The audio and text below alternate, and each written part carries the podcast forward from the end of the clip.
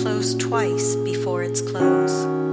It yet remains to see if immortality unveil a third event to me. So huge, so hopeless to conceive as these that twice befell.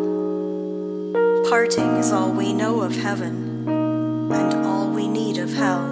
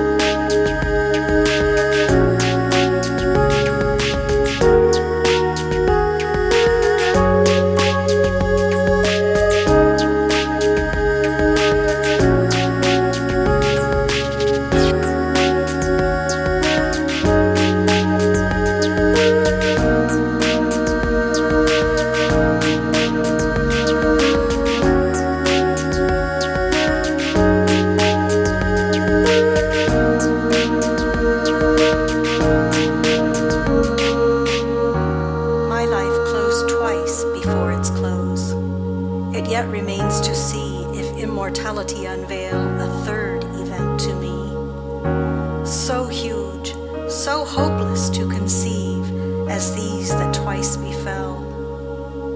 Parting is all we know of heaven, and all we need of hell.